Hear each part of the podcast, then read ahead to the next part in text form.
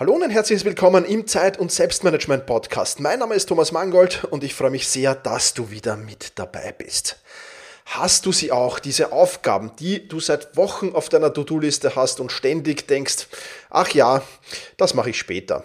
Und dann kommt sie später wieder auf der To-Do-Liste hervor und ja, dann wird wieder später draus und wieder später und du bist nur am Schieben, Schieben und Schieben und erledigst sie einfach nie. Trotzdem nerven dich diese kleinen Drecksaufgaben, wie ich sie liebevoll nenne, ähm, die wir alle haben, aber konsequent eben vor uns herschieben. Und jedes Mal herschieben nervt umso mehr.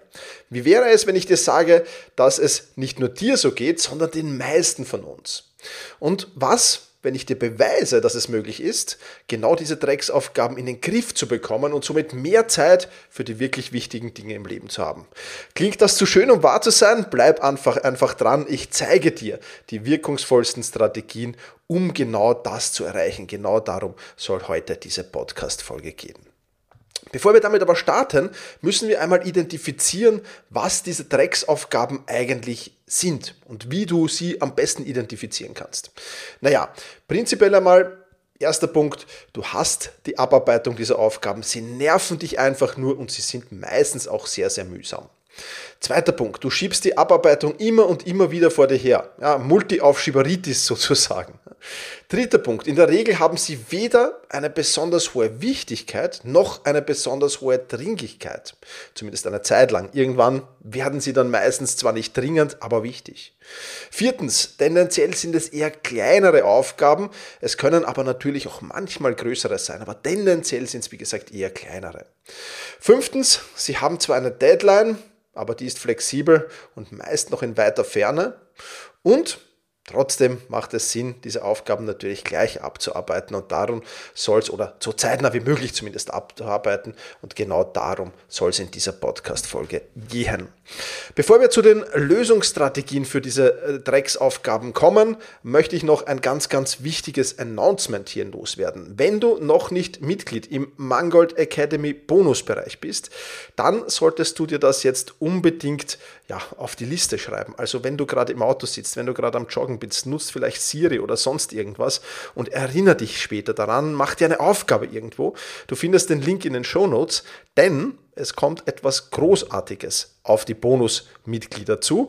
Ähm, dazu mehr dann in den nächsten ein bis zwei Wochen via E-Mail. Also das wird hier nicht im Podcast stattfinden, sondern nur via E-Mail und dazu musst du Bonusmitglied sein. Wenn du es also noch nicht bist, dann nutze jetzt die Möglichkeit. Ähm, programmier dir eine Erinnerung oder mach's gleich. Den Link dazu findest du in den Shownotes. Das ist alles kostenlos und unverbindlich und auch das, was da auf dich zukommt, ist vollkommen kostenlos und unverbindlich, wird aber, das kann ich jetzt schon sagen, dein Zeit- und Selbstmanagement mit Sicherheit revolutionieren. Also unbedingt eintragen, ganz, ganz wichtige Sache. So, aber jetzt kommen wir zu den Lösungsstrategien für diese Drecksaufgaben. Starten wir mit Strategie Nummer 1 und die Strategie Nummer 1 nenne ich Prokrastinationsplaybook. Auf meiner To-Do-Liste gibt es verschiedene Prioritäten in der Zahl 4. Ja, die rote Priorität, das ist die höchste, die Priorität 1. Orange ist die zweithöchste, Priorität 2. Gelb die dritthöchste, Priorität 3 und Blau die vierthöchste, Priorität 4. Und Drecksaufgaben, wenn wir sie auf die To-Do-Liste schreiben, haben eben meistens die Priorität 4. Und jetzt kannst du das Prokrastinations-Playbook anwenden, das ich sehr, sehr gerne mache. Meine Regel lautet nämlich folgendermaßen. Wenn ich eine Aufgabe umplane, und ja, ich sage hier spezifisch umplanen und nicht aufschieben, weil aufschieben ist für mich einfach eine hirnloses Verschieben der Aufgabe sozusagen meistens auf den nächsten Tag. Nein, hier geht es tatsächlich um Umplanen. Also sinnvoll zu überlegen, wann habe ich die größte Wahrscheinlichkeit, dass ich diese Aufgabe auch tatsächlich abarbeite und wo schiebe ich hin. Das ist mal ganz, ganz wichtig. Also, wenn ich eine Aufgabe umplane, dann wird sie von der Priorität 4 automatisch zu einer Priorität 3 Aufgabe. Und wenn ich sie dann abermals umplane, wird sie wieder von einer Priorität 3 Aufgabe zu einer Priorität 2 Aufgabe. Und meine eiserne Regel lautet, alle Prio 1 Aufgaben und alle Priorität 2 Aufgaben müssen am entsprechenden Tag abgearbeitet werden. Bei Priorität 3 oder 4 habe ich die Möglichkeit, sie umzuplanen. Ich nutze das zwar nicht immer, aber manchmal. Und ähm, ja, was passiert dann?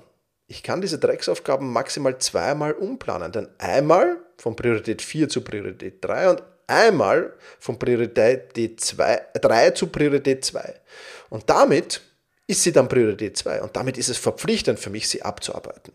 Prokrastinationsplaybook funktioniert einfach und das musst du dir aber zur Gewohnheit machen. Es darf niemals, niemals, niemals auf deiner Aufgabenliste dann eine Prio 1 oder Prio 2 Aufgabe übrig bleiben. Es sei denn, es passiert irgendwas komplett Außergewöhnliches. Kann natürlich auch sein, aber nicht aus Eigenverschulden darf niemals eine Prio 1 oder Prio 2 Aufgabe bleiben. Und wenn du dir das zur Gewohnheit machst, dieses Prokrastinationsplaybook, dann ist es schon etwas, das sehr, sehr einfach ist und was tatsächlich kaum Willensstärke braucht, kaum, kaum Selbstdisziplin braucht, sondern man arbeitet das dann wirklich tatsächlich sehr, sehr diszipliniert ab. Also, Strategie Nummer eins, das Prokrastinationsplaybook. Strategie Nummer zwei, die Zwei-Minuten-Regel. Alle Aufgaben, die in weniger als zwei Minuten zu erledigen sind, müssen noch am selben Tag abgearbeitet werden. Manche empfehlen, dass Aufgaben unter zwei Minuten sofort abzuarbeiten sind. Das empfehle ich nicht, denn das würde meinen Workflow, meinen roten Faden durch den Tag viel zu oft unterbrechen.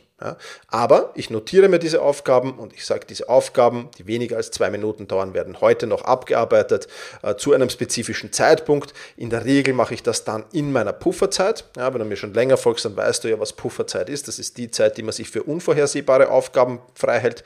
Und oftmals sind solche Drecksaufgaben auch unvorhersehbare Aufgaben und dann erledige ich die genau in dieser Zeit. Ja. Äh, dazu notiere ich sie einfach meistens auf einem kleinen Blatt Papier. Das ist für mich das effizienteste. Ich nutze da kein Tool dazu oder sonst irgendwas, sondern ich habe so ganz, ganz kleine Blatt, äh, Blöcke äh, vor mir liegen mit, mit kleinen Zetteln drauf und dann notiere ich das und dann weiß ich, okay, alles, was hier draufsteht, das muss ich heute noch abarbeiten. Also Strategie Nummer zwei, die Zwei-Minuten-Regel. Strategie Nummer drei. Blockiere Dreckszeit in deinem Kalender. ja, du hast richtig gehört. Blockiere Dreckszeit in deinem Kalender. Es ist jetzt vollkommen egal, ob das täglich, wöchentlich oder monatlich ist. Ganz wie es für dich am besten ist und wie viel wie hoch die Anzahl, also wie hoch die Quantität sozusagen dieser Aufgaben ist, die da auf dich zukommt. Da lässt sich jetzt pauschal nichts sagen. Ich für mich persönlich, für mich reicht ein Dreckstag, wie ich ihn dann nenne, im Monat. Ja. Ähm, das kann passieren. Ich arbeite aber sehr, sehr häufig auch schon am Freitag. Der Freitag ist mein Meeting- und Admin-Tag, viele Drecksaufgaben aus, äh, auf. Also wenn du so willst, ich habe im Prinzip zwei Strategien. Viele, viele dieser Drecksaufgaben sind, wie gesagt, bei mir nicht dringend. Das heißt, ich kann sie auf Freitag legen oder wenn ich sage, okay, nein, das ist ein bisschen eine höher aufwendige Aufgabe, da brauche ich längere Zeit dazu, dann erledige ich die am Dreckstag. Ja, dieser Dreckstag, der wird ähm, festgelegt, ja, äh, ist meistens auch dann ein Freitag und da nehme ich mir dann besonders viel Zeit oder blocke ich mir besonders viel Zeit, meistens so zwei bis drei Stunden zur Abarbeitung der Aufgaben, die da sind. Und die werden dann genau an diesem Tag terminiert in meiner To-Do-Liste. Das muss ich natürlich am Monatsanfang immer festlegen, welcher Freitag das sein soll. Idealerweise machst du hier so eine Regel wie der dritte Freitag im Monat, dann ist das vollkommen klar und du brauchst nicht mehr viel herumtun. Ja. Genau, also ich sammle all diese Aufgaben und an diesem Tag werden sie dann eben geblockt abgearbeitet. Du musst jetzt einfach überlegen, was ist für dich das Richtige. Ist es für dich besser täglich, ist es besser wöchentlich, ist es besser monatlich oder ist es eine Mischung aus zweien davon oder eben allen dreien davon. Das ist das, was du dir überlegen willst. Aber ich kann dir so eine Dreckszeitblockade im Kalender nur empfehlen, weil es wirklich etwas ist, wo man sagt, okay, Jetzt nehme ich all meinen Mut zusammen sozusagen und all meine Selbstdisziplin zusammen und werde dann eben ja alles abarbeiten. Und man ist dann auch mega happy, wenn das erledigt ist, weil man hat es wieder von der Liste. Und vor allem, hoppala, jetzt meldet sich das hier. Und vor allem ähm, ist es ähm, so, dass du dann sagst, okay, ich, ich, terminiere diese Aufgaben dahin, sie sind auch nicht ununterbrochen auf deiner To-Do-Liste, sie poppen nicht ununterbrochen auf. Und das ist auch etwas, das sehr, sehr wichtig ist. Also, Strategie Nummer drei, blockiere Dreckszeit in deinem Kalender. Strategie 4, der rote Faden durch die Dreckszeit. Jetzt reicht es nicht einfach und du kennst das. Ich bin ein großer Fan von roten Fäden, offensichtlich. Ja. Ähm, du kennst das. Wenn du das dann nicht sinnvoll abarbeitest, wird auch diese Zeit, die du dir geblockt hast, wahnsinnig herausfordernd. Ja. Ähm, und was für den gesamten Tag gilt, also ich habe auch einen roten Faden durch meinen gesamten Tag, egal ob es jetzt ein Dreckstag ist oder ein ganz normaler Arbeitstag für mich, auch da habe ich meinen roten Faden, gilt natürlich auch im Kleinen dann für die Dreckszeit. Und egal ob es eine tägliche, wöchentliche oder monatliche Dreckszeit ist, die du nimmst, nimm dir vor dem Start, bevor du diese Drecksaufgaben abarbeitest, nimm dir wirklich eine Minute, manchmal sind es zwei oder drei Minuten Zeit und sortiere die Aufgaben auch hier wieder nach Wichtigkeit. Von der wichtigsten Aufgabe bis zur unwichtigsten Aufgabe. Ja. Du kannst in diesem Fall auch die Eat the Frog Methode einbauen zum Beispiel, also zunächst mal wirklich die unangenehmste Aufgabe, mit der beginnst du. Auch das ist natürlich legitim, aber versuch auch hier wirklich einen roten Faden zu machen, damit es auch wirklich von der Selbstdisziplin und Willensstärke dann am Ende auch passt. Also, Strategie Nummer 4, der rote Faden durch die Dreckszeit. Strategie Nummer 5, Kontextwechsel.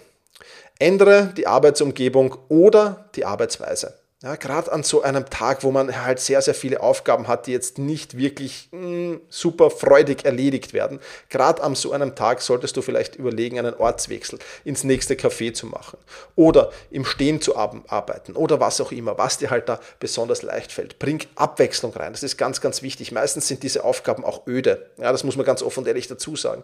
Und je mehr Abwechslung du dann reinbringst, umso besser. Ja, Wenn es vielleicht keine, keine allzu ja, vom Fokus und Konzentrationslevel allzu hochtrabenden Aufgaben sind. Ja, leg eine äh, beschwingliche Musik auf, lustige Musik, Fun-Musik, was auch immer. Also versuch da wirklich mit deiner Arbeitsumgebung, aber auch mit deiner Arbeitsweise viel zu spielen. Und wenn man so ein bisschen tanzt nebenbei, vielleicht sogar im Stehen arbeitet und, und sich freut, weil die Musik gerade schön ist, dann tut sich vieles leichter. Also versuche Wirklichkeit auch einen Kontextwechsel einzubauen.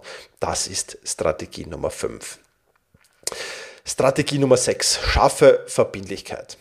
Als ich mit meinem Dreckstag begonnen habe, habe ich mir einen Screenshot der Aufgaben, die zu erledigen waren, habe ich den mal gemacht und habe ihn dann an einen Kollegen gesendet.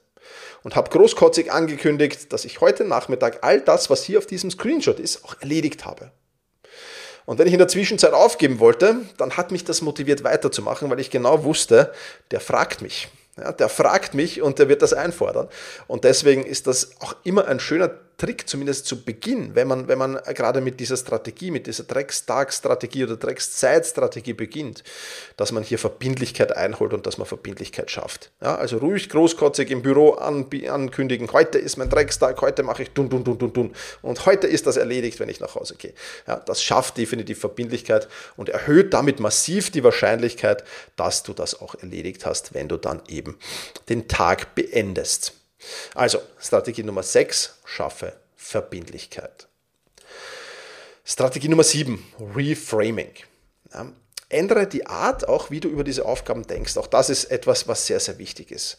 Statt zu denken, das ist nicht wichtig oder das ist eine Drecksaufgabe, denk lieber, wenn ich das jetzt erledige, muss ich später nicht mehr daran denken. Ja, und ich, ich ver verwende jetzt hier natürlich den, den Begriff Drecksaufgabe und Dreckstag. Ja, ähm, das kannst du auch reframen natürlich. Das kannst du für dich äh, umsetzen. Ich bin auf diesen Tipp leider relativ spät erst äh, gestoßen. Da war in meinem Kopf schon dieser Dreckstag so implementiert und ich muss ganz ehrlich sagen, mittlerweile ist er so zur Gewohnheit geworden, dass ich auch kein Problem mehr damit hatte. Würde ich allerdings neu damit beginnen, würde ich das definitiv nicht Dreckstag nennen. Ja, ich würde es vielleicht Kleinaufgabentag nennen oder äh, irgendwas anderes, was kreativ ist, was du dir einfallst, was aber nicht so negativ besetzt ist wie halt das Wort Dreck, das muss man auch sagen. Äh, deswegen, ja, versuch einfach hier für dich zu überlegen, wie könnte dieser Tag heißen und versuch diese Aufgaben auch äh, komplett anders, anders zu benennen. Ja.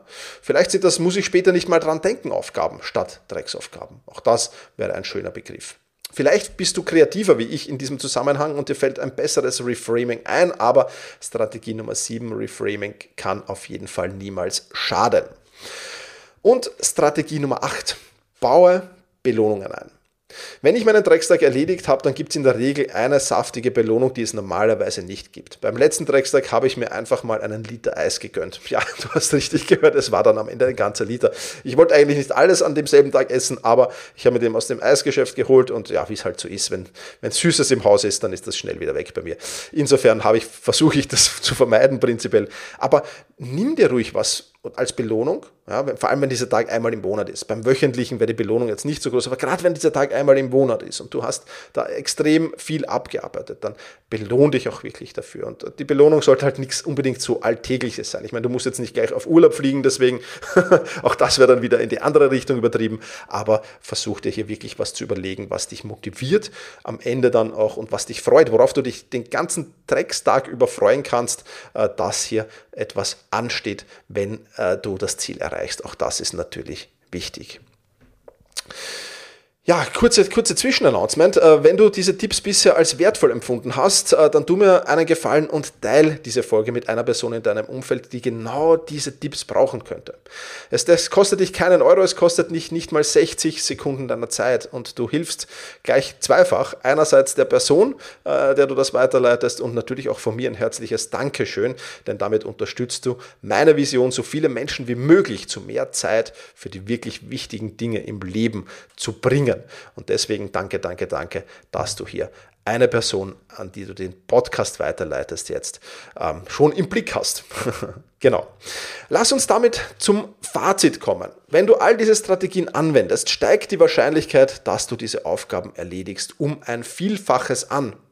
Und bei allem, wie hier gilt auch hier, mach es zur Gewohnheit. Je mehr du es schaffst, zur Gewohnheit zu machen, je regelmäßiger du das machst, umso besser ist es. Und umso einfacher wird es dir in, in Zukunft fallen. Ja, zu Beginn wird die Willenskraft und die Selbstdisziplin, die du zur Abarbeitung brauchst, natürlich wichtig sein, aber wenn du es mal geschafft hast und wenn du es mal zur Gewohnheit gemacht hast, dann wird das immer weniger und weniger und weniger. Und genau dazu lade ich dich hier recht herzlich ein. Das soll es für heute schon wieder gewesen sein. Nicht vergessen, eintragen in den Bonusbereich. Du findest den Link in den Shownotes und eine Person, an die du diese Podcast-Folge weiterleitest. Ich sage vielen Dank, mach's gut, genieß den Tag. Ciao, ciao.